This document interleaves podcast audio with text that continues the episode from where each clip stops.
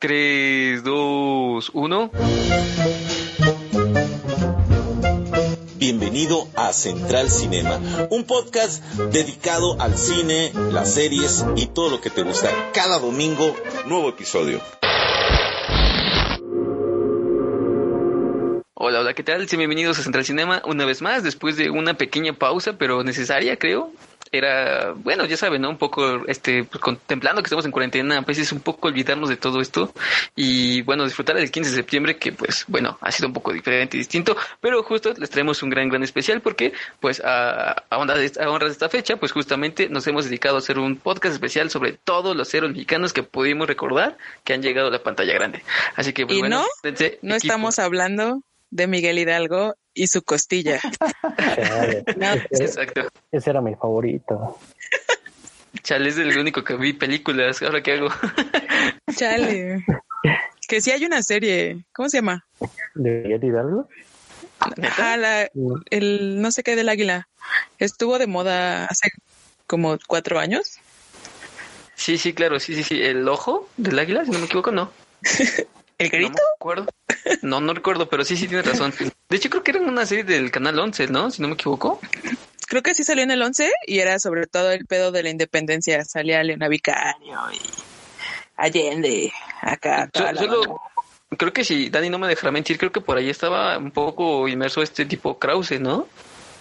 Creo que sí, pero ya ves que ese vato se mete donde sea, entonces. ese vato es su, negocio es la cultura y vender una historia oficial. Pero bueno, este, bueno, no, no, eh, particularmente en este podcast no nos dedicaremos a hablar sobre exactamente esos héroes, sino más bien algunos héroes que nos han dado patria, libertad y muchas horas de ocio. entonces, eh, pues nada, es un honor a quien honor merece y pues justamente recordando los héroes que valen la pena, los que luchan cada domingo. Exactamente. y pues no sé, ¿les parece si comenzamos? A mí me parece perfecto que empecemos. También espero que todo el mundo haya comido chido, aunque con sana distancia. Aunque vi que mucha gente le valió madres, pero pues ojalá que no a todos. Es mi independencia, me vale. Exacto. Al menos no los vi en la plancha del Zócalo. Que qué triste. Pero bueno, no vinimos a hablar de política, venimos a hablar de varios de los héroes que nos han, más bien, no sé quién ha visto crecer a quién, pero son viejitos. Unos, ¿no? Y creo que unos son un poco más recientes. Creo que algunos sí son como muy icónicos de nuestra infancia, por ejemplo. Eh, sin embargo, hay algunos que sí, creo que probablemente algunos nunca hayan escuchado el nombre, pero que sin duda son muy, muy importantes, ¿no? Y algunos que pues probablemente también tengan por ahí algunos remakes eh, próximas, eh, tanto películas como series. Y pues bueno, si les parece bien comenzar, creo yo por el más importante, puesto que es el primer y realmente superhéroe de alguna manera creado en, en, Latinoamérica, por decirlo por, decir poco, y pues este particular es mexicano, ¿no? Justamente que hablamos de Calimán, ¿no? Un personaje que pues fue súper, súper importante en su momento, eh, hablando de primero la, la, la, cuestión radiofónica, ¿no? En su momento pues recordemos que es más importante en, en, su momento la radio todavía que televisión. Y en 1963, pues justamente surge este, este personaje que es Calimán, que justo creo que es importante tanto en su personaje como en su desarrollo que evidentemente llegó al cine porque creo que a diferencia de algunos personajes como de DC o, de Marvel por ejemplo eh, Calimano abogaba a una violencia o un asesinato como lo veíamos en otras cosas o como estos westerns que estaban en el momento también sino más bien un personaje que enaltecía la valentía, la justicia, la honestidad, ¿no? Por encima de otras cosas. y que justo eh, eh, está, es que es muy cool, es un personaje muy, muy interesante, ¿no? Porque justo, eh, a diferencia de otras personas como, no sé, Spider-Man, que justo pues obtiene poderes por accidente, o Superman que viene de otro planeta, o Iron Man, o, Batman que los compran, este, este tipo era como más bien una, una herencia espiritual, ¿no? Realmente era como un rollo más complejo todavía, ¿no? Porque su mamá era hindú, su papá era un arqueólogo, y todo un rollo súper, súper fuerte que además pues le daban fuerza, telepatía, eh, poderes de hipnosis, hablar con los animales. Era genial. Digamos, como compararlo con algún superhéroe de Hollywood sería Doctor Strange porque los dos tienen como poderes místicos que vienen de algún lugar lejano y que no sabemos exactamente cómo funcionan y usan capa, Y, no, no, pero Calimán tiene este maravilloso turbante blanco que lo, o sea, que lo hace icónico porque hace que lo identifiques inmediatamente, ¿no? Además de que no cualquiera usa blanco así tan cabrón de pies a cabeza y sale con ello. Sí, no, no, y además justo en el turbante en la parte central de su frente tenía su, su, su talismán, ¿no? Que además tenía la, ajá, su gema y que tenía la K, ¿no? Justo de Calimán, el hombre increíble. Entonces, realmente era, era genial, o sea, insisto, el cómic pues fue como toda una, o sea, solamente para que se dé una idea de, lo monstruoso que era esta, esta publicación, pues tuvo más de 1300 números continuos, sin contar las, las reimpresiones, eh, tuvo al final más de dos millones de ventas por semana más o menos y al final pues sí justo era como tuvo más de mil, mil millones de ventas no entonces era como una monstruosidad realmente y pues eh, justo la película pues ya llega en el 72 que justamente sería la primera. Y era, imagínense o sea, de verdad, yo no me imagino la, la, cantidad de dinero que pudo llegar a generar este este compadre porque incluso para hacer sus películas hicieron su propio estudio cinematográfico no que era Cali Films entonces está sí Sí me suena. sí, ¿no? Y, y, fueron dos películas, ¿no? Una que fue justo en el 72, casi 10 años después de su creación, y otra del 76, que ya no fue tan buena y fue donde acabó como su carrera en el cine, pero creo que hasta el momento, pues, por ejemplo, Solín, ¿no? La película, la canción de, de de ah, la maldita vecindad, ajá, pues justamente ese referencia de tipo, ¿no? Justo a los poderes que tenía y toda esta cuestión de, de, de como esa cuestión de la empatía con el público y demás.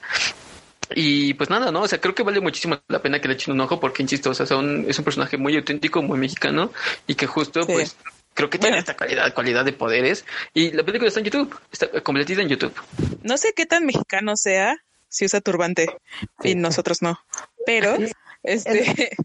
definitivamente es un, un superhéroe que pues llegó a implantarse bien cabrón en la cultura pop eh, mexicana justo de los sesentas, ¿no? Porque si nos vamos a los noventas, dos miles, pues realmente nosotros como morros, eh, que somos babies de noventas, este, pues ya no estábamos tan, o sea, no teníamos una caricatura de Calimán, ¿no? O sea, había caricaturas de muchas cosas, pero no de Calimán, pero aún así lo teníamos como referente porque nuestros papás, ¿no? O a lo mejor primos mayores o tíos o lo que sea, lo ubicaban. Yo lo tenía muy bien ubicado y a la fecha lo ubico mucho, pero porque por acá por el sur eh, de la Ciudad de México hay unos tacos Calimán. Entonces, afuera de la taquería está dibujado ese güey, ¿no? Entonces yo lo veo cada que paso pero pues ya no está tanto, todo tan el, presente. ¿Y el taquero usa turbante? No. No. Debería de, debería de. Parten así el trompito con la mano así. Ya, ya, ya, ya. Estaría súper genial. No, o sea, pero por ejemplo, yo concuerdo un poco contigo. Eh, por ejemplo, la cuestión fílmica, eh, por ejemplo, el protagonista era canadiense, ¿no? Y el Solín era, era, era español. O sea, como que no había mucha coherencia. Pero justo, o sea, lo interesante es que justo creo que es el primer como superhéroe de habla hispana, o sea, literalmente de, de origen eh, como hispánico. O sea, su papá era mexicano y su mamá era como hindú, ¿no? Pero, o sea, eso como que le da como, la, justo, insisto, como en las cuestiones como de herencia espiritual.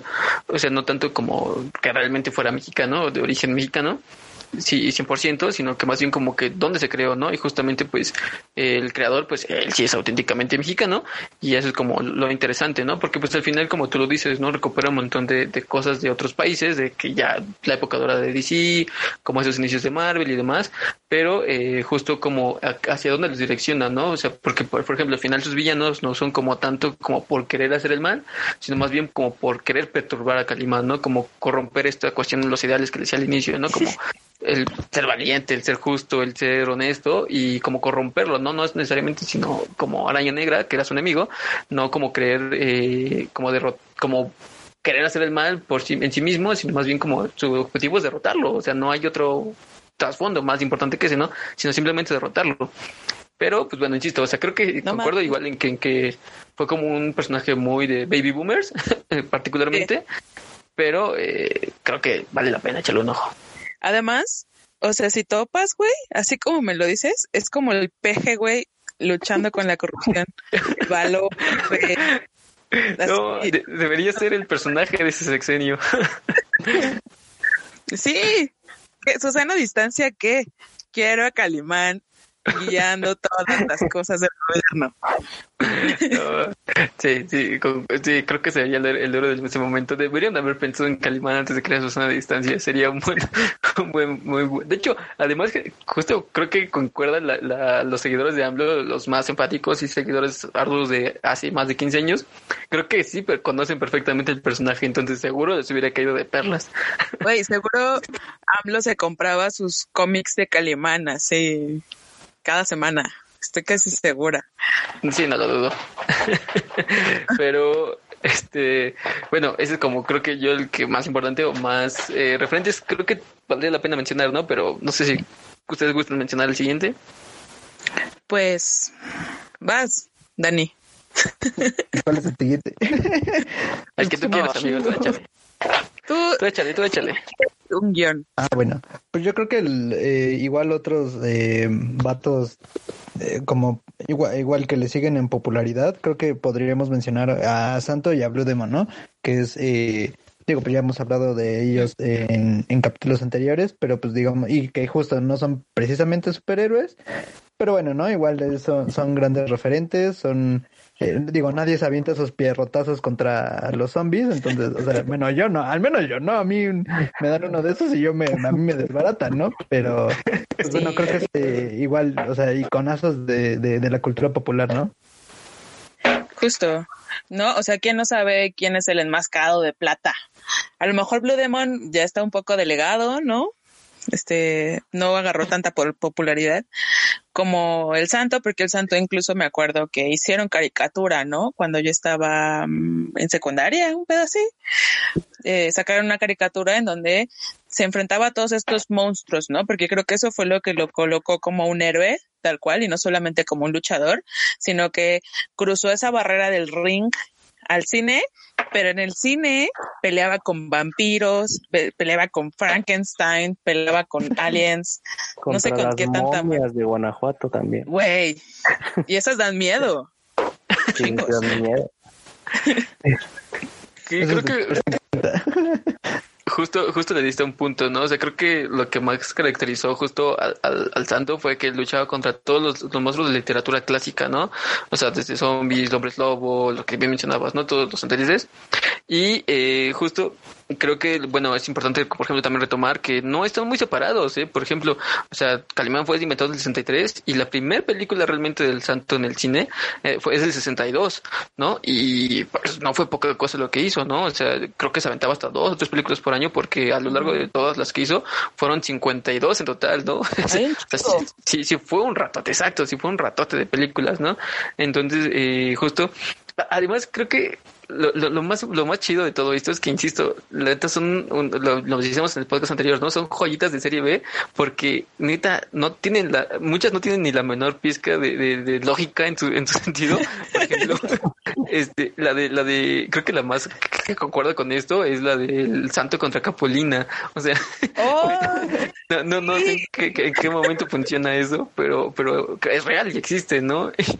y justo pues conjugas a un héroe que ya era un héroe en ese momento por todas las películas que llevaba contra un cómico del momento y haces una película muy rara en la que Capulina se hace pasar de alguna manera por el santo para enfrentar a otro tipo. Entonces es, es, un, es un rollo muy complicado. No, no, no, no encuentro cómo explicarla si no la ves en serio. Porque evidentemente Capulina es fácilmente confundido con el santo. Que no conozca a Capulina por favor, vaya, póngale pausa, googleelo, google al santo. Que de hecho, o sea, ahorita que lo estoy pensando, pues el cuerpo de luchador no es un cuerpo bien mamado, ¿no? O sea, no es como un cuerpo de la WWE. El cuerpo de luchador mexicano es completamente diferente. Y aún así se, se conformaron como estos grandes héroes, ¿no? Y yo me acuerdo que existían almohadas o sea, yo me acuerdo que mis, mis primos me agarraban almohadazos así del santo. Tenían una del santo y una de Blue Demon y me agarraban a putazos, ¿no? Y este. Y por eso quedó así. Exacto. De la cara y todo. Y este. y también había figuritas, ¿no? Coleccionables que traían su capa y todo el pedo. Estaban muy, muy chidas. Y pues final, al final de cuentas creo que en general la lucha libre ha trascendido las, las generaciones, ¿no? De una forma u otra, la lucha libre se, se mantiene y es uno de los grandes estándares y grandes pilares de la cultura mexicana en general. Pues las, Sí. estas, los estos muñequitos de, de plástico de luchador que tienen como una forma muy específica, pues, están basados en el Santo y Blue Demon, en una fotografía. Entonces podría decir que es la primera figura de acción de un superhéroe mexicano. No sé. Boom. Oh. Todo, ¿no? Yo, yo solamente Sí, había, había leído que justo como esta, es como estas manos muy icónicas, como de, como Una mano abajo y una arriba. Ajá. Justo, justo fue porque les tomaron esa foto y era como de Sí. no, no nos tomes una foto porque no estamos como preparados o algo así, como, como diciéndoles que no a los camarógrafos y las tomaron y se quedó como plasmada y se volvió figura. o sea, eh, fue como un, un bonito horror, o sea, porque se volvió característico, ¿no? O sea, creo que todos en algún momento tuvimos una de esas. Y es icónico. O sea, tú te paras así en cualquier lado y ubican perfecto qué estás haciendo. Sí, sí. Que, que por ejemplo, eh, igual haciendo como un poquito de cuentas, la de... No es cierto, me equivoqué, la primera película del Santo no fue en el 62, fue en el 58. La primera Ah, película del. Santo es del 58. La, la, la, la que más, la más importante en la que comenzaría como a marcar como la pauta del cine de luchadores es del 62, que justamente Ah. es el Santo contra los zombies.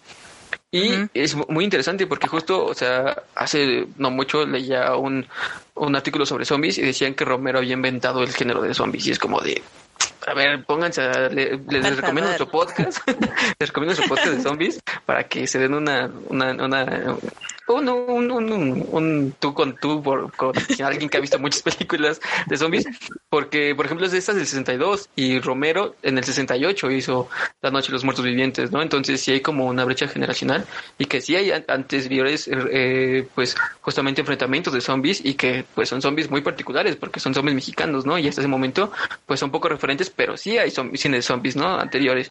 Entonces, eh, pues lo más curioso, por ejemplo, es que yo, bueno, retomando todas esas películas, o sea, aquí su debilidad por alguna extraña razón, porque justo todavía no llegaba Romero como a poner las pautas de contra que eran débiles, sino aquí eran débiles contra el chile en polvo, entonces así los derrotaban. O sea, Sí, literal, los podías derrotar con tu elote. O sea, imagino que solo se caía chile del que pica, ¿no? O sea, del que no pica, no sé qué tan efectivo era, pero seguro el que sí picaba, ese sí les daba. Ay, güey, qué hermoso. Justo, y, y por eso concuerdo en que el cine mexicano serie B por excelencia es el cine de luchadores. O sea, no, no, no sé qué pasa por eso. Y que, y por ejemplo, estas fueron de, de un director, eh, justamente, eh, a- a- a- que cuyo apellido es Alasraki, que justo, no sé si recuerde, pero justo es eh, el director de Club de Cuervos. Entonces, esta familia ha tenido un, una buena herencia en cuestiones cinematográficas. Entonces, Y de publicidad. También tiene Claro. una agencia de publicidad.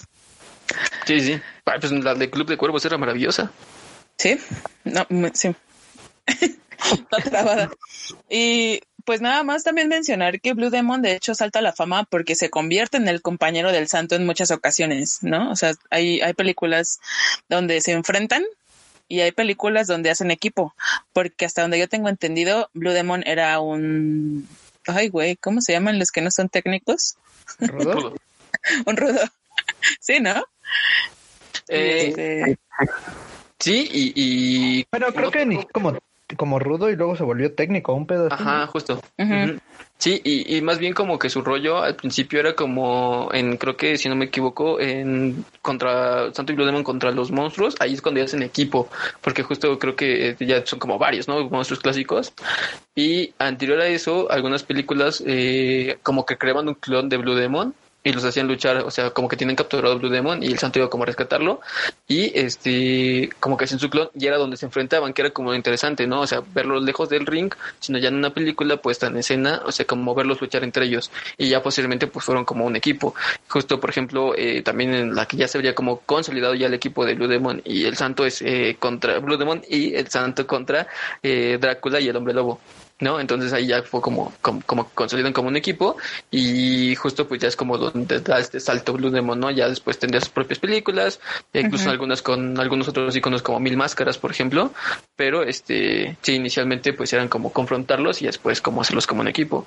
Pero sí, sin duda creo que, por ejemplo, Blue Demon también se volvió como muy, muy icónico. Creo que Blue Demon eh, y, El Santo, por ejemplo, son muy vistos en, en las cuestiones de, por ejemplo, cositos de surf, ¿no? Donde como que abundan las máscaras de luchadores y son como las más icónicas en las que siempre fuerzas que haya un toquín de surf va a haber un vato que traiga una playera de Blue Demon, sí o sí.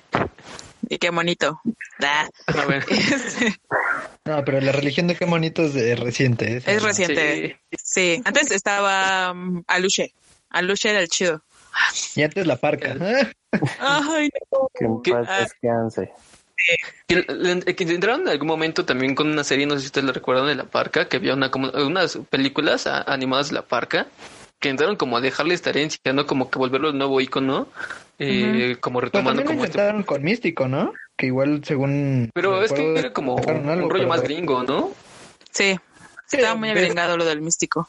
Pero es porque ves que primero empezó aquí, luego se lo llevaron allá y luego regresó y luego ya quién sabe qué pasó con ese vato, ¿no?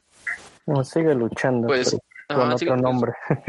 Aquí en pero, según yo tenía entendido, eh, no fue un poco, no fue el al que hace un par de meses le iban a, en una lucha iba a perder un ojo. No, ese Rey Misterio, amigo. Ah, olvídalo. Perdóname entonces. que, o sea, que la lucha. No porque sea latino, tiene que ser ¿eh? Perdóname, me confundí, tienes razón. Que, o sea, la lucha en sí misma ha, sacado muchísimo material de héroes, ¿no? Que voy a aprovechar para mencionarlos ahorita como un conjunto y pues ya los vamos como pues desbaratando, que pues serían un chingo de caricaturas, empezando por El Santo y la Tentona Mendoza, que es una, es de Trino, ¿no? Si no me equivoco. Y tiene su película, no tiene tantos años que salió, y ese pues también es un superhéroe, ¿no? De alguna forma. Eh, ambos son luchadores. También tenemos la caricatura de Mucha Lucha, que es de los 2000. Del 2002. Eh, ajá, la caricatura del tigre.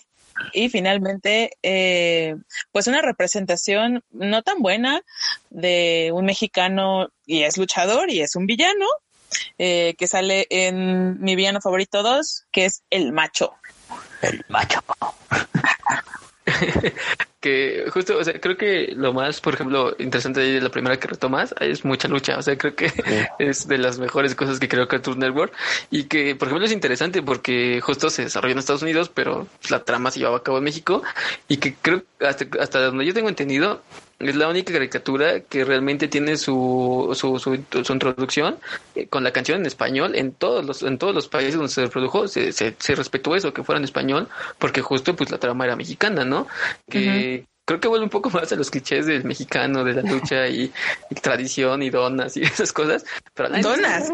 aquí quién chingado tacos no churros. tacos, tacos o churros o algo así, pero donas es como, eso sí es muy, muy gringo y fue muy evidente, ¿no? Como de, no tiene sentido, pero está bien, porque la pulca es chida y, frijolito es un, es un, rollo, pero... Frijolito. Ajá, pero era, era, era buena. Exacto, y además también eran como, pues eran como superhéroes porque tenían sus movimientos especiales en donde se transformaban, ¿no? Literal, hacían como este pedo súper extraño que estaba bien chido y había, o sea, luchadores, había luchadoras, que de hecho las luchadoras han sido muy relegadas, ¿no? Hay muchísimas y nadie las pela. Y este, pero acá pues, se refaban por igual y mm, las máscaras y todo estaban bien chido, igual nunca se las quitaban, ¿no? Que es algo bien importante de tanto del Santo, Blue Demon y todo ello, que todo el tiempo se mantiene el anonimato y pues eso también se traslada a mucha lucha de una manera muy buena, ¿no? A mí me gustaba mucho en particular. Mi favorito sí era la pulga. Definitivo. Sí, sí, favor. Y, y que creo que algo que decías hace unos momentos, ¿no? Que justo creo que lo que le respeta a la caricatura es que hay luchadores de todos sabores y colores, y tanto es en eso como en, en el físico, ¿no? O sea, creo que lo decía hace rato, ¿no? Creo que, por ejemplo, uno de los más icónicos de, México era como el Porky, ¿no? Que era un tipo sumamente obeso, que luchaba de alguna manera. Entonces aquí también había, papá estaba gordo, había niños gorditos, niños delgados, niños japoneses de alguna manera. Entonces, eso está, estaba cool. realmente era una, una cuestión muy interesante, o sea, que hubiera como esta diversidad, tanto, no sé, como de internacional como en cuanto físico, ¿no? O sea, porque realmente la lucha libre es así, al final es libre y, y es un espectáculo, ¿no? Entonces, pues sí, Ajá, y lo cool. que también se me hace muy chido es que los protagonistas, bueno, bueno, niña no tanto, pero al menos los protagonistas, que es la pulga y el otro, ¿cómo se llama el otro güey? Eran morenos, ¿no? Eran de piel morena. Y eso se me hacía, o sea, ya viéndolo a distancia, se me hacía bien importante, güey, porque eran latinos, o sea, no eran mamada. Sí, sí. Y el hito estaba bien chido. Pues todo estaba chido, la neta estaba, o sea, me la pasaba O sea, bien. Lo único que no recuerdo es el final de la serie, ¿eh? No recuerdo haberlo visto. Yo tampoco, pero yo no recuerdo el final de nada. Tien- Tienes razón, ¿eh? No, no, no recuerdo. Solo recuerdo que, que o tengo como el dato que acabó en 2005 con tres temporadas, 52 episodios, pero no sé en qué terminó. ¿Tan es que no. poquitos? Yo Sí, juraba eran muy pocos, eran muy que eran pocos. un chingo. Yo también, No, como solo 20 fueron temporadas de 50 cada una. Ajá, como Dragon Ball. No, Nah, pero no es que no, esas sí son bastantes, pero pues, ¿qué te- imagínate, yo sigo viendo One Piece después de más de 10 años y lleva, pues, le faltan, son, van 990, 990 capítulos, entonces, Igual la mitad, ¿no? Y, y va a la mitad más o menos, entonces, ¿qué te puedo decir? 52 son un, un día de mi vida en cuanto a lo que he llevado otras cosas. Y, y bueno, creo que después con la caricatura del tigre trataron como de seguir un poco este pedo, ¿no? Porque también era un luchadorcito. Pero Ajá, pues ya pero- esa no. Eh, eh, yo- a mí me gustaba, estaba buena, pero justo creo que ya es como, bueno, ese es 2007 y justo es como un rollo diferente porque sí tiene como un poco de, o sea, en muchas luchas se transforman de alguna manera random, ¿no? O sea, por algún maldito detalle, Güey, ser La luchadores niña los- los- les daba se poderes, transformaba en un bulldozer. ¿Por? por ejemplo, o en un tractor, ¿no? O algo así, en una barredora. Este, y en el tigre, ¿no? Entonces en el tigre se intenta como justificar un poco eso y se supone que este tipo tenía una especie de, de, de mágico le daba como poderes eh, de alguna manera felinos y él era el tigre, ¿no? Justo su... Y, y lo, lo chido, lo interesante era que justo el, eh, la, la, la, la trama de la serie justo era que estaba como entre la discrepancia entre ser un héroe o un villano porque su papá evidentemente era un héroe, pero su abuelo había sido un villano, ¿no? Que justo su papá era eh, Pantera Blanca y su abuelo era Puma Loco, ¿no? Entonces, Ay. pues él tenía que decidir entre ser un villano o un héroe y que pues esta discrepancia ¿no? entre bien y el mal y justo pues todo, todo ese dilema, pero en un niño, entonces estaba chido, estaba cool. Ahorita que dijiste Pantera Blanca, me acordé que yo tengo una foto con el hijo de Blue Panther, güey. Chido. Él sí es una leyenda. Blue Panther, bueno, sigo no, pero su papá. Estoy con él, pero tengo una foto con su hijo con la máscara y todo. No. Me obligaron a tomármela. ¿Cuántos años tenías? Ay, fue en la universidad, güey. Sí, lo invitaron a un evento y como que nadie le hacía caso y los amigos que hicieron el evento, que les quedó muy chido, este, me dijeron como de, güey, por favor, ve a pedirle fotos a Blue Panther porque se siente, o sea, está emputado de que nadie lo está pelando. Voy a Y yo, poner- "Mm, bueno, está bien. Y llegué haciéndomela muy fan. Dije, ay, hola, una foto. ¿Puedo tocar tu Y ahí tengo mi foto con el hijo de Blue Panther. 100% chido. real. No Oye, sé, yo pero estaba ¿por qué hicieron pensando. un evento co- con, con Blue Panther ahí en tu facultad? No fue en mi facultad. eh, hicieron un evento de moda que se llamaba Hurracarrana y lo levantaron desde cero, consiguieron patrocinadores y todo. Era una clase, creo que de relaciones públicas o algo así. Eh, hicieron, o sea, consiguieron un diseñador para que prestara ropa, llevaron marcas. Estuvo muy chingón. La neta estuvo muy chingón. Pero bueno. Menos aparte de que alguien. Y, y alguien en algún momento dijo, oigan, ¿y por qué no traemos un luchador? Ajá. O sea, no sé cómo consiguieron el contacto del, de este güey, pero pues ahí estaba. Y este, y pues ya, esa fue la historia. Eh, pues sé, nuestro siguiente personaje es eh, Machete, que en realidad, bueno, eh, de- de- tiempo después sacó una película suya, propia de él, de su persona, pero eh, originalmente, si no mal recuerdo, es un personaje que salió en Mini Espías y era el tío de, ¿cómo se llamaba? Carmen, Juan- Carmen- Juni. Carmelita. De Bueno, Dios Carmen. Elizabeth Juanita de Costa Brava Cortés. Ella mera. Era, era su tío y bueno, pues en bueno, eh, Mini Espías, pues ya saben, es una película de un par de niños que sus papás son eh, grandes espías y ellos pues así como que saben y no saben, eh, los secuestran y pues durante el rescate eh, le piden ayuda a este señor Machete que es su tío adoptivo o bueno, como el tío No, ese sí es su que tío. no es de sangre, pero es su tío. ¿Sí, no? Es que el O que sí. no es su tío es el que sale al principio, uno pelón. Y ya después se enteran que Machete sí es su tío, su tío. Es el Ah, hermano de Antonio Banderas. Bueno, en fin, eh, pues es este señor y eh, pues ya, de- creo que en las eh, siguientes películas también sale, ¿no?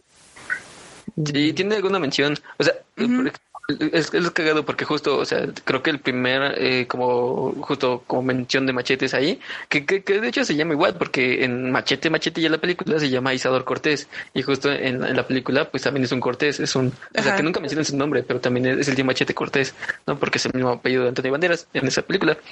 Pero eh, en realidad, eh, como tal, eh, el machete, la película surge de un tráiler, de un falso tráiler que hay en Planet Terror. Justo de ahí como Ah, sal- sale de ahí, hay un- al final de la película hay como un, un falso tráiler y justo de ahí surge la idea de este machete. Como justo Machete tendría el tráiler de Machete Kills y que luego también tiene una película y justo en Machete Kills Ujú. vemos Machete Kills Again in the Space, ¿no? Y que justo también era un falso tráiler y que ahí quedó, o sea, ese sí no ha sido todavía como película, pero eh, justo creo que Robert Rodríguez tiene como esta facilidad de como, min- como mezclar sus universos, ¿no? Y crear como personajes que posteriormente tendrán su propia película. Y eh, pues justo, ¿no? Es una película de 2010 de Danny Trejo, que justo mencionaba también Omar que, no sé, tiene como incursión en muchas cosas, ¿no? Incluso en videojuegos. Es que, es que en serio no sé por qué sale en ese videojuego. Es un videojuego que se llama Def Jam. Yo creo que muchos sí lo conocen porque es, es famoso porque es, o sea, son peleas eh, de, de raperos. Sale este 50 Cent, Snoop Dogg, o sea, y no sé por qué sale este vato, Trejo. Entonces siempre que cuando veía la, la película de Mini Espías y veía, se me hacía como algo muy, muy extraño. Pero en serio, no, no sé por qué, güey. Porque No sale tengo idea. Trejo ahí en, en el videojuego, pero es una buena referencia. No, pero sí, que- justo, él está metido en todos lados, ¿no? Y siempre le hace como de este latinoamericano, mexicano, rudo, que dice tres palabras, pero impone un chingo. O sea, también sale en Sons of Anarchy como parte de los Mayans. Y creo que en la misma serie de Mayans también llega a salir, ¿no? Y, Pues en, en Breaking Bad, ¿no? Es Tortuga, ¿no? ay, no he visto Breaking Bad. Va. Sí. Fallaste, fallaste. Pero Perdón. bueno, de hecho, de hecho es como una, una escena muy buena, si no me equivoco, eh, justo sale tortuga y al final le cortan la cabeza y sale eh, con una tortuga en el desierto cargando su cabeza. Sí. Entonces, es como justo un personaje muy, muy icónico. eh, y pues justo en esta película, pues, no sé, es como muy, muy, muy, muy, muy particular, ¿no? Porque justo, pues, es un justo ex federal que se va a Estados Unidos a trabajar y demás. Y hasta que, pues, le meten, le, le- como que lo hacen que pague- le pagan para matar a un senador, que al final, pues, es una trampa para, pues, justamente como promover una, una ley anti-inmigración para todos los mexicanos y todos los latinoamericanos y que, que estén ahí y después todo se vuelve como un conflicto muy, muy interesante. Lo, lo particular es que, por ejemplo, que me gusta mucho la actuación de Steven Seagal, que justamente es como su enemigo, que es como el narcotraficante que está aliado con ese senador. y la escena final en la que, eh, creo, no sé, estoy muy seguro, pero creo que también lo dice en español, que al final lo asesina y termina clavando su, su machete y solo es como, qué puto. es un mejor diálogo, es un mejor diálogo. Ah, sí, porque además Machete solo busca, o sea, siempre trae machete, güey. Es como lo principal. Obviamente balea y todo, pero pues trae su machete. Y, No, no. La mejor escena es cuando, cuando está en la parte final, una, una batalla muy decisiva y tiene como un montón de cuchillos en todo su abdomen. Y no, rompe una ventana, agarra un vidrio y empieza a luchar con los vidrios rotos. es como, es un montón de cuchillos. Ajá, y además es como, ay, no sé, güey, es como el, el güey que sabes que ha estado en la cárcel, que vive en tu colonia pero también sabes que te va a hacer paro si un cabrón te llega a saltar. O sea, no sé. Es como un héroe bien raro. Que de hecho, hasta donde tengo entendido, él sí estuvo en la cárcel. O sea, es real. O sea, sí. estuvo en la cárcel y después como tomó clases de actuación y alguien lo, lo como que lo, lo llevó a un cast y, funcionó y ahí siguió jalando, ¿no? Y pues, se volvió un icono por alguna extraña razón que yo tampoco acaso entender. Por su cara pero, ajá, pero puro cine como no, no tan hollywoodense, o sea, sí entiendo que esta es como una película muy reconocida, pero no es como que haya sido un gran éxito en pantalla grande, ¿no? Entonces como, como cine, no sé, un poco tipo serie B más o menos, pero pues bueno, al final tiene un presupuesto muy bueno. Ajá, al final tiene un presupuesto, ¿no? Porque por ejemplo, la segunda que sería la del 2013, la de Match de Kills, justo pues ya reunió un montón de celebridades, ¿no? O sea, ya se veía que, había que había varo y que la gente le gustó Machete y quería entrarle, ¿no? Hasta sale Lady Gaga. Ajá, tenía Lady Gaga, Mel Gibson, a Anthony Banderas, a Amber Heard. Entonces sí tenía un montón de personalidades ahí inversas, ¿no? Entonces, pues, sí. Pues hasta la primera. Ajá, pues sí, Jessica de Alba, Lindsay Lohan, eh, Michelle este, Rodríguez, eh, Dani Trejo, no me acuerdo qué es más. O sea, al final son como personas muy cercanas a Robert Rodríguez, pero pues sí, no deja de ser una película muy buena, que creo que justo Machete sería como el, el último gran héroe mexicano que realmente ha triunfado en Hollywood, ¿no? Ándale. Sí lo pondré. y el Chapo, pero triunfó de una forma diferente. Sí. y pues ya no, o sea, creo que sería como interesante eso. Ajá, sería como lo que hay que decir de Machete, o sea que es como ah, o sea, por ejemplo, cuando estábamos hablando de cuáles íbamos a incluir, yo dije de mamada eh, la carta de la lotería del valiente. ¿No? Porque es como un icono. Pero es eso, güey. O sea, es como, ese, ese es machete, ¿sabes? Es el valiente. Es como los vatos que tú admiras en secreto porque sabes que no debes de admirar la violencia, pero que sabes que se agarran a machetazos en la sierra, ¿no? Que dices, verga, qué cabrones. No cualquiera hace eso, o sea, no cualquiera se agarra machetazos, ¿no? Y entonces es como... ¿Eh? No tienes muchas oportunidades y te dan muchos. Exacto, ¿no? O sea, si, si los ves, corres. Entonces son como esta figura mexicana de como de agresividad, pero como de agresividad noble, no sé cómo ponerlo, pero creo que es eso, eso es machete. y, que además juega él también con eso, ¿no? Porque, por ejemplo, eh, yo lo sigo en sus redes, por alguna señal razón. Entonces, en algún momento subió un, un video suyo como la princesa Leia, ¿no? Y se hizo, tiene cabello largo, entonces hizo como su, su peinado muy típico y demás. Oh. Y jugaba con eso, ¿no? Como con su rudeza y, y, los diálogos de la princesa Leia. Entonces, es un personaje que sabe sacar lo mucho o poco que su carisma ofrece, pero pues sí, sin duda es un icono que ha llegado a Hollywood, lo ha logrado y pues esperemos ver en algún momento Matches de Kills Again in the Space, por favor. este y pues justo creo que si les gusta pasamos al siguiente, que justo creo que sería interesante mencionar que no es necesariamente mexicano, pero que defiende a los hispanos, particularmente de Nueva España, que es justamente eh, una película del 98, que es La Máscara del Zorro, pero que se, se, remonta muchísimo más atrás, ¿no? O sea, por ejemplo, este es un personaje de cuentos que realmente la primera aparición que tiene es en 1919, ¿no? Entonces es un personaje que tiene muchísimo para explayar y creo que la versión que conocemos más interesante o que llegó a nosotros eh, es justo La Máscara del Zorro, ¿no?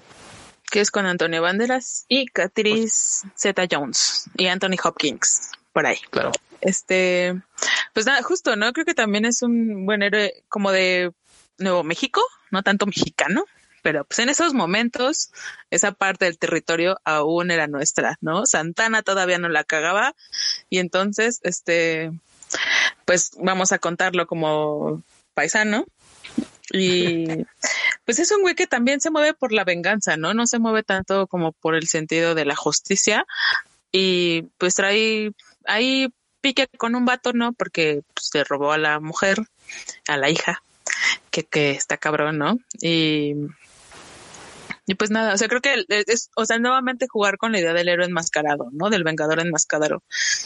Ajá. Sí, en este caso es más como, más que un héroe, es como un vigilante, ¿no? Es más como, como el Batman que no tiene poderes y no es como... Eh, y monta caballo. exacto, y usa látigo. sí, o sea, es más, más como un vigilante que como un héroe, ¿no? Porque justo es, eh, o sea, nada más te anda checando ahí que no te pases de lanza, no es como que, eh, no sé, quiere salvar el mundo o el pueblito o lo que sea, ¿no? Pero, pero al final, por ejemplo, en la película, pues sí, ¿no? Al final como que sin, o sea, como que su, justo su, meta es como vengarse, pero al final termina como siendo empático con todos los que están ahí, eh, como en la mina, ¿no? Si no me, mal, me recuerdo. Y justo, ¿no? Pues termina salvándolos y volviéndose como un icono al menos de ese pueblo. Ahora, lo interesante es justamente que tiene todas esas adaptaciones y que al final, pues sí termina siendo como alguna especie de héroe hispano. Eh, y pues justo como retomando algunas cosas más recientes, pues justo eh, algunas de las ideas que tiene, por ejemplo, Tarantino para su última película, pues es justo intentar hacer un crossover entre el zorro como tal y Django, ¿no? Que justo también ya hizo su película. Entonces, y es contemporáneo, entre comillas, ¿no? Es como un... Ajá. Dentro de los mismos 10 años. Pues es, más o menos en el siglo, ¿no? Ajá. No, puede variar por 90 años, pues en el siglo, no hay falla. es que el tiempo es relativo. Bueno, bueno, lo que no podemos negar es que es en el mismo continente, entonces ya, eso es un epic win, entonces vamos bien, vamos bien. Algo, algo están haciendo bien.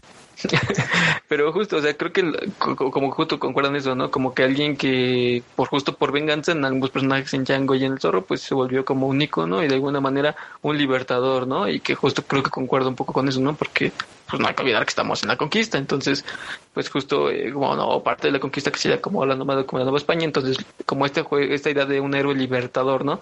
Creo que juega un poco con eso y pues, nada, pues al final es una historia que uno más que está ahí, ¿no? Que justo como bien lo mencionas, pues al final con esta identidad, ¿no? Y creo que lo que mencionaste, ¿no? La, máscara al final sí es como muy importante para estos personajes, eh, salvo para Dani Trejo, que Dani Trejo necesita máscara para saber que es un chico por favor.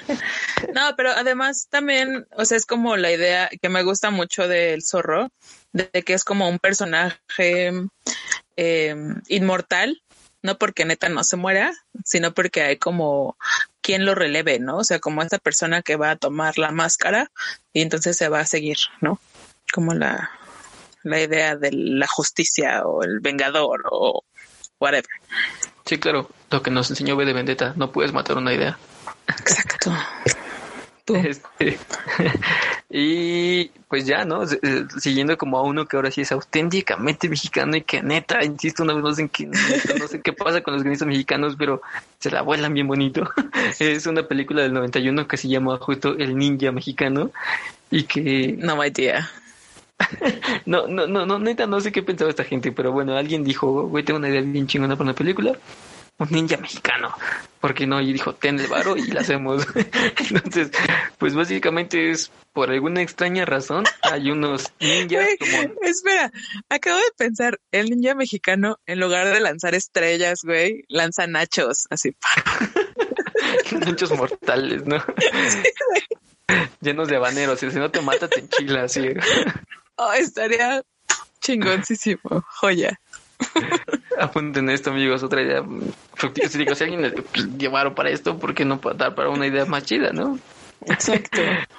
Pero bueno, básicamente esta película nos cuenta la historia de cómo unos ninjas narcotraficantes de alguna manera intentan asaltar una fábrica de textiles en la cual pues hay como un laboratorio que realmente está como incentivando algo así, incentivando una fórmula de drogas eh, que es más barata que la cocaína y pues por lo cual pues la, gente está pidiendo por esa fórmula, ¿no? Entonces pues ya, ¿no? Eh, eh, el único que puede defendernos es el ninja mexicano, que por alguna extraña razón todos los demás son negros y él es el único blanco. No sé por qué, o sea, la idea de un ninja es que justo creo que sea sigiloso y demás, pero pues este vato dice, en él yo me rifo y quiero que todos vayan contra mí, yo soy blanco, además contra un ejército. Es que era su... Es, Calimán era su héroe, entonces quería ser como él. Yo, yo, no lo dudo, o sea, porque además anda por la ciudad de una moto vestido de blanco como ninja. Indetectable, amigo. Sí, nada. es que estás en México. O sea, eso no es nada raro. O sea, lo ves y dices, ah, huevo. Puede, ser, puede ser un doctor Simi, ¿no? Exacto. O sea, puede ser cualquiera. Sí, claro, digo, si sacaron una, una botarga de gigante de rata de una tubería que no se vean a mato blanco con una moto vestido de ninja, no es nada raro. Ajá, dices, güey, es el chacalón de aquí de la vuelta, anda mamando con su moto nueva, recién robada. Y pues ya. Claro, claro. Pasa desapercibido. Y pues nada, es creo que el, el único realmente como superhéroe después de, de, o sea, que fue como realmente solo creado para el cine, porque pues al final es un, es un héroe, ¿no? O sea, para salvar el mundo de una droga más barata que la cocaína y que mucha gente cayó en ella. Pero bueno, este, pues no sé, al final está ahí, entonces pues no podemos omitirlo. La verdad no le recomendaría mucho que la vieran, pero pues, cosas que surgen ahí en México por alguna extraña razón. No salgo de la droga. Barato. Debió de. ya no sé qué iba a decir, se me fue, este, bueno, creo que para um, ir como empezando a cerrar ideas, eh, no podemos dejar de lado a un superhéroe que hasta hace poco estuvo al aire durante años y años y años, que es muy conocido en toda América Latina y querido por alguna razón, yo no lo quiero tanto, pero que compite en habilidades con Ant-Man, ¿no? Y es el Chapulín Colorado. pues no sé qué decir, la verdad es que yo no soy muy fan ni de su serie animada ni del personaje en sí. Pues, siento que fue más como una parodia, ¿no? A los superhéroes. O sea, sí. no es tanto que quisiera crear un superhéroe, sino no es como una parodia a ellos. Pues es que es muy famoso, o sea, o sea no, no creo que nadie en América Latina no conozca el Chapulín Colorado. Exacto, Chespirito rompió barreras para el sur. ¿No? Para el norte igual y no tanto, pero para el hicieron una serie animada de, de este también como el Chavo, igual hicieron una serie del Chapulín Colorado. Pues salía en la Nutrileche, ¿no? Ah, en un momento, sí es cierto, sí, sí, era su icono. Eh, es que no sé, yo siento que ese tipo de humor nos enfrascó mucho a un humor como muy de pastelazo y creo que no sería nada arriesgado decir que que, justo la herencia del humor de Chespiritos por el cual tenemos como este este humor en el cine mexicano, o sea, creo que es herencia de, ¿no? Entonces creo que sí nos como que nos, nos dejó como muy relegados en esas cuestiones humorísticas, tanto que al momento tenemos tipos como Franco Escamilla que hacen stand-up de una forma no necesariamente buena. entonces, eh, pues nada, o sea, realmente no soy muy fan del señor, entonces... No, yo pues, tampoco eh, soy fan de Chespirito, pero es necesario mencionar al Chapulín porque se convirtió en un icono, ¿no? Tal vez no sea un héroe para tomar en serio, porque, pues al final de cuentas era comedia, ¿no? O sea, que su escudo fuera un corazón rojo, desde ahí era un chiste, este, su arma era un chipote chillón, para poderse ser pequeño tomaba pastillas de chiquitolina. Saldré con otro dato de videojuegos. ha, trascendido tanto que, por ejemplo, sí fue en este, sí fue en este año que en el juego de, FIFA sacaron un uniforme del Chapulín Colorado. Ve, ajá, justo. O sea, sí, sí, no, no digo su, su, importancia que pudo haber tenido, su relevancia, justo como bien lo mencionas, las fronteras que rompió. O sea, incluso Marvel eh, hace dos años, si no me equivoco, eh, en los Champions, en un cómic que tiene, y justo pues también hay un personaje que justo está inspirado en el Chapulín Colorado, ¿no? Y que es mexicano, evidentemente. Entonces, la verdad es que desconozco su nombre, no, no le puse mucha atención, pero pues sí, Marvel hizo como un homenaje, ¿no? Al Chespirito. Pero no sé, en su momento, no sé, o, creo que estarán de acuerdo conmigo que puede ser sátira de esa forma como comedia, o puede ser una muy buena sátira como la que está haciendo The Voice en el último capítulo de su película, y haciendo como esto, este, esta burla de Marvel de cómo hace a los superhéroes y cómo los superhéroes, que neta sí es una, de las películas, ¿no? Sí, Ay, güey. Pero ¿qué le pides al señor Chespirito hace cuántos años? No, digo, claro, es que tenía que decirlo, me pareció, me, gustó mucho, quería decirlo simplemente, es que neta, ese capítulo estuvo muy bueno. ese güey tenía antenitas. de, de limpia pipas. ¿Qué le vas a pedir? Bueno, pero al final de cuentas salvaba el día. De pendejadas, pero salvaba el día. A veces del mismo, creo que la mayor parte del tiempo, pero lo hacía.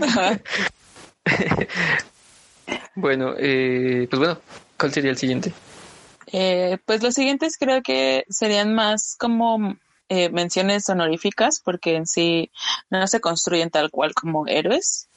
Eh, bueno, salvo aquellos que han sido recuperados por Marvel y DC, que mencionábamos, ¿no? Que existe una linterna verde mexicana. Eh, tenemos el escarabajo azul, que no me queda muy claro qué es. De DC. Y, ajá, y pues Jessica Cruz, que también es un personaje por ahí. También falta el diablo, el diablo es muy importante. ah, el diablo, sí, no, lo vi. Que el diablo sí lo conocemos de mm, Suicide Squad, ¿no? Sí, y, creo que, pues ya como, como bien lo mencionas, ¿no? Como todos esos personajes que son más bien como cuestiones políticamente correctas una vez más, ¿no? O sea, como que lo que mencionabas, Dani, ¿no? O sea, hay muchos personajes de DC y de, y de Marvel que solamente tienen como esta parte de ascendencia latina, sin necesariamente explicar de qué país son específicamente. Por ejemplo, no sé, Miles Morales, eh, justo creo que... Ah, por ejemplo, también X23, este... Escarabajo Azul, ¿no? Dani creo que también o sea, es como ascendencia latina, pero no necesariamente mexicana, ¿no? yo tengo entendido. Eh, pues no sé, por ejemplo, también incluso hay un Spider-Man en el multiverso que es mexicano, que es un luchador, que es Aragnido Jr. Ese es mexicano porque, pues evidentemente es este, es, es mexicano por naturaleza. Entonces, eh, Justo, estaba, estaba, recordando que justo en One Piece hay un, hay como reinos y justamente hay un personaje que está inspirado en Danny Trejo también y se llama el Rey Taco. Y literalmente aparece con, su sombrero este charro de estos del 15 de septiembre y su zarape. Y es como chale, neta sí somos bien estereotipados y sí me dolió como esa referencia, pero pero al final Danny Trejo está presente. Y creo que ya nada más para cerrar este último, pues no necesariamente mexicano, pero sí es un actor mexicano que es eh, pues Diego Luna, ¿no? En Rock One. Exacto. Dani, rífate esa. Ah, pues nada, digo, eh, hay, en, en, en, en, esa actuación no existe México, entonces este, eh, este actor, bueno, personifica a Cassian Andor, que es un agente rebelde, que insisto, pues, no hay, no hay ni siquiera una tierra, entonces de Mexic no pinta por ahí, pero, eh, pues es igual, ¿no? Parte como de esta tendencia de, como dice Zulo, ¿no? De, de contratar eh, un, un, eh, un repertorio, un, cast bastante variado en nacionalidad y apariencia. Eh, igual, ¿no? Por ejemplo, tenemos que en Star Wars apareció un, eh, un actor hondureño, creo es. Eh, era Poe, pero no, no, no sé cuál es su nombre específicamente, pero bueno, ¿no? O sea, la, eh, lo relevante pues es eso, ¿no? Es como un mexicano eh, trascendiendo en la pantalla grande, entonces bueno, eso siempre es interesante, pero pues nada, igual, o sea, como más allá de, y, y, que igual, ¿no? O sea, eh, lo, singular de esto es como el, supuesto acento que le pueda dar para representar como la variedad de, de razas humanas, de, de la raza humana en, en Star Wars, pero pues bueno, queda como igual, ¿no? En el anecdotario. Exacto, pero creo que también la, relevancia de eso es que la neta para los fans de Star Wars, cuando dijeron que Diego Luna iba a formar parte de, esta saga, pues la neta sí fue como un orgullo para muchos, ¿no? Fue como de a huevo, ya estamos ahí, güey, ya llegamos al, al pinche Star Wars Universe y me vale verga, ¿no? Y, y al final de cuentas él sí es tal cual un héroe, ¿no? Porque pues se sacrifica o sea, se convierte en un personaje kamikaze casi que, eh, porque sabe que está yendo a una misión suicida, todo sea por la rebelión. ¿no? Creo que sí, hay todos los, mártires de la revolución. Sí, está, eh, pues creo que sería como todos los, los interesantes, los importantes. Que, que, que mencionar que la verdad es que. Ajá, manos, ¿no? No, Chabelo y Pepito. pelearon contra monstruos, tenían una aventura. Ya están en Amazon. Tienes toda la razón, amigo. Tienes toda la razón. Desde hace rato me acordé. Hasta la India María, güey. Hay una película que se llama El miedo no anda en burro y este y también se enfrenta acá o sea, se supone que al final son como, es, es como un Scooby-Doo, o sea, son puras personas disfrazadas que, porque ella recibe una herencia o algo así, y, todos le quieren quitar la herencia. Entonces, para poderla cobrar, se tiene que pasar como un día o una noche o algo así en, en la casa de la señora. Y entonces todos los herederos eh, legítimos, entre comillas, eh, se la tratan de espantar para hacerla que salga, ¿no? Y entonces ella se rifa contra pues, los monstruos, que al final no son monstruos. Qué loco. eh, yo solamente iba a mencionar eh, una animación de Netflix que justamente está como llena de misticismo, de, de, narcotráfico, policías y demás, que la verdad no he tenido la oportunidad de ver, pero sí quiero echarle un ojo, que es Seis Manos, ¿no? Que ahí participa Ángel Cabal y otras personas, ¿no? Sí, y pues también ahí en Netflix está una producción muy mala que se llama Diablero, pero pues también es Ah, juega con Diabolero, esta idea, ¿no? Diabolero, Diabolero. ¿Diabolero? Sí, ¿no? ¿Tiene- o Diablero? Según yo es Diablero porque es de diablos. Ah, pero bueno, esa, ¿no? Es muy mala, pero pues al final de cuentas es como este güey que se dedica a hacer, mm, ¿cómo se dice? Exorcismos, ¿no? Que es como una clase de héroe, entre comillas. Es como Constantine. Pues bueno, creo que eso sería todo, si no me equivoco. Sí. Y pues, ajá. O sea, bueno, nada más decir que, pues la neta, cuando nos pusimos a pensar en superhéroes mexicanos, eh, pues al principio nos costó, ¿no? Porque diríamos que no existen, pero ya vimos que sí nos dieron para un episodio de una hora. Sí hay superhéroes mexicanos. Boom. Sí, que no sé si vayamos a pasar a la siguiente sección que era la recomendación semanal, pero Ah, No sí. No, em. no sé qué voy a recomendar, pero Simón. Ah, no, ya sé, ya sé, ya sé. pero vas a hablar entonces. ¿Yo? Ay. Bueno, yo les quiero recomendar una película que se llama Ishkanul. Es una película de Guatemala eh, que llegó a los Oscar en 2015. Es sobre un pueblo maya en Guatemala. Y la neta está muy buena. Yo no sé cómo no ha sido reconocida de manera mundial de la misma forma en que fue Roma, porque eh, trata una temática bastante similar de una mujer indígena que se embaraza, que no tiene a su pareja con ella, etcétera, etcétera. Y pues nada, la neta está bien cruda la película. Toda, toda la película está en maya.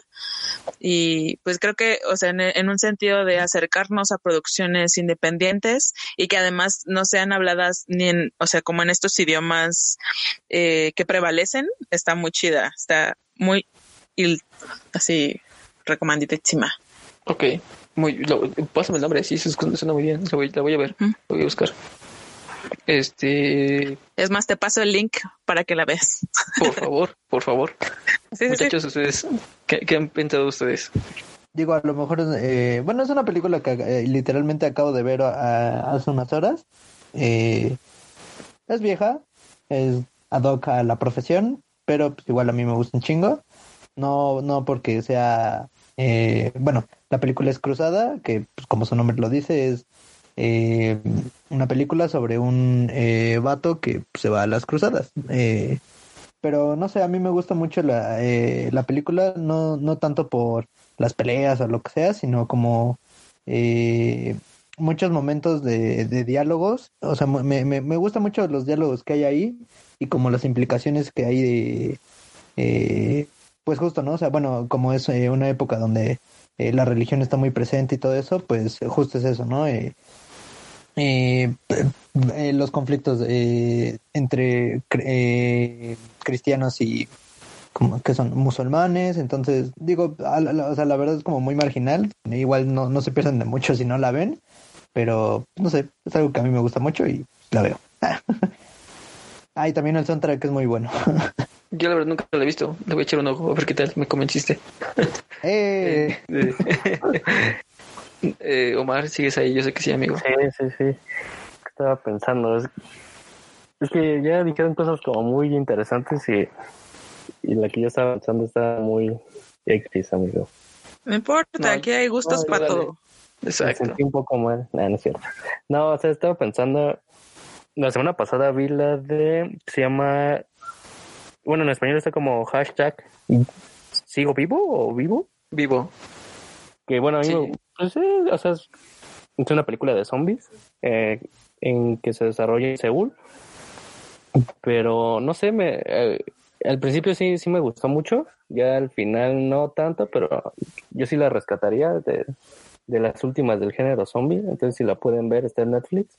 Está muy chida. Y otra que, que también vi, que, que creo que se va a hacer muy popular, es la de eh, El Diablo a todas horas que es la nueva de Netflix, está protagonizada por eh, Tom Holland y ¿cómo se llama este güey? Robert Pattinson.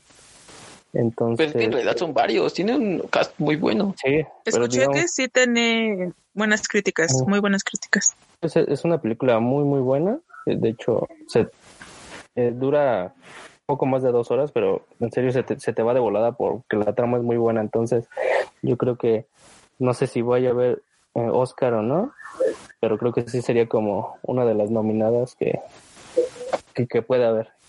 Entonces, si, si pueden echar un ojito, está muy, muy recomendada.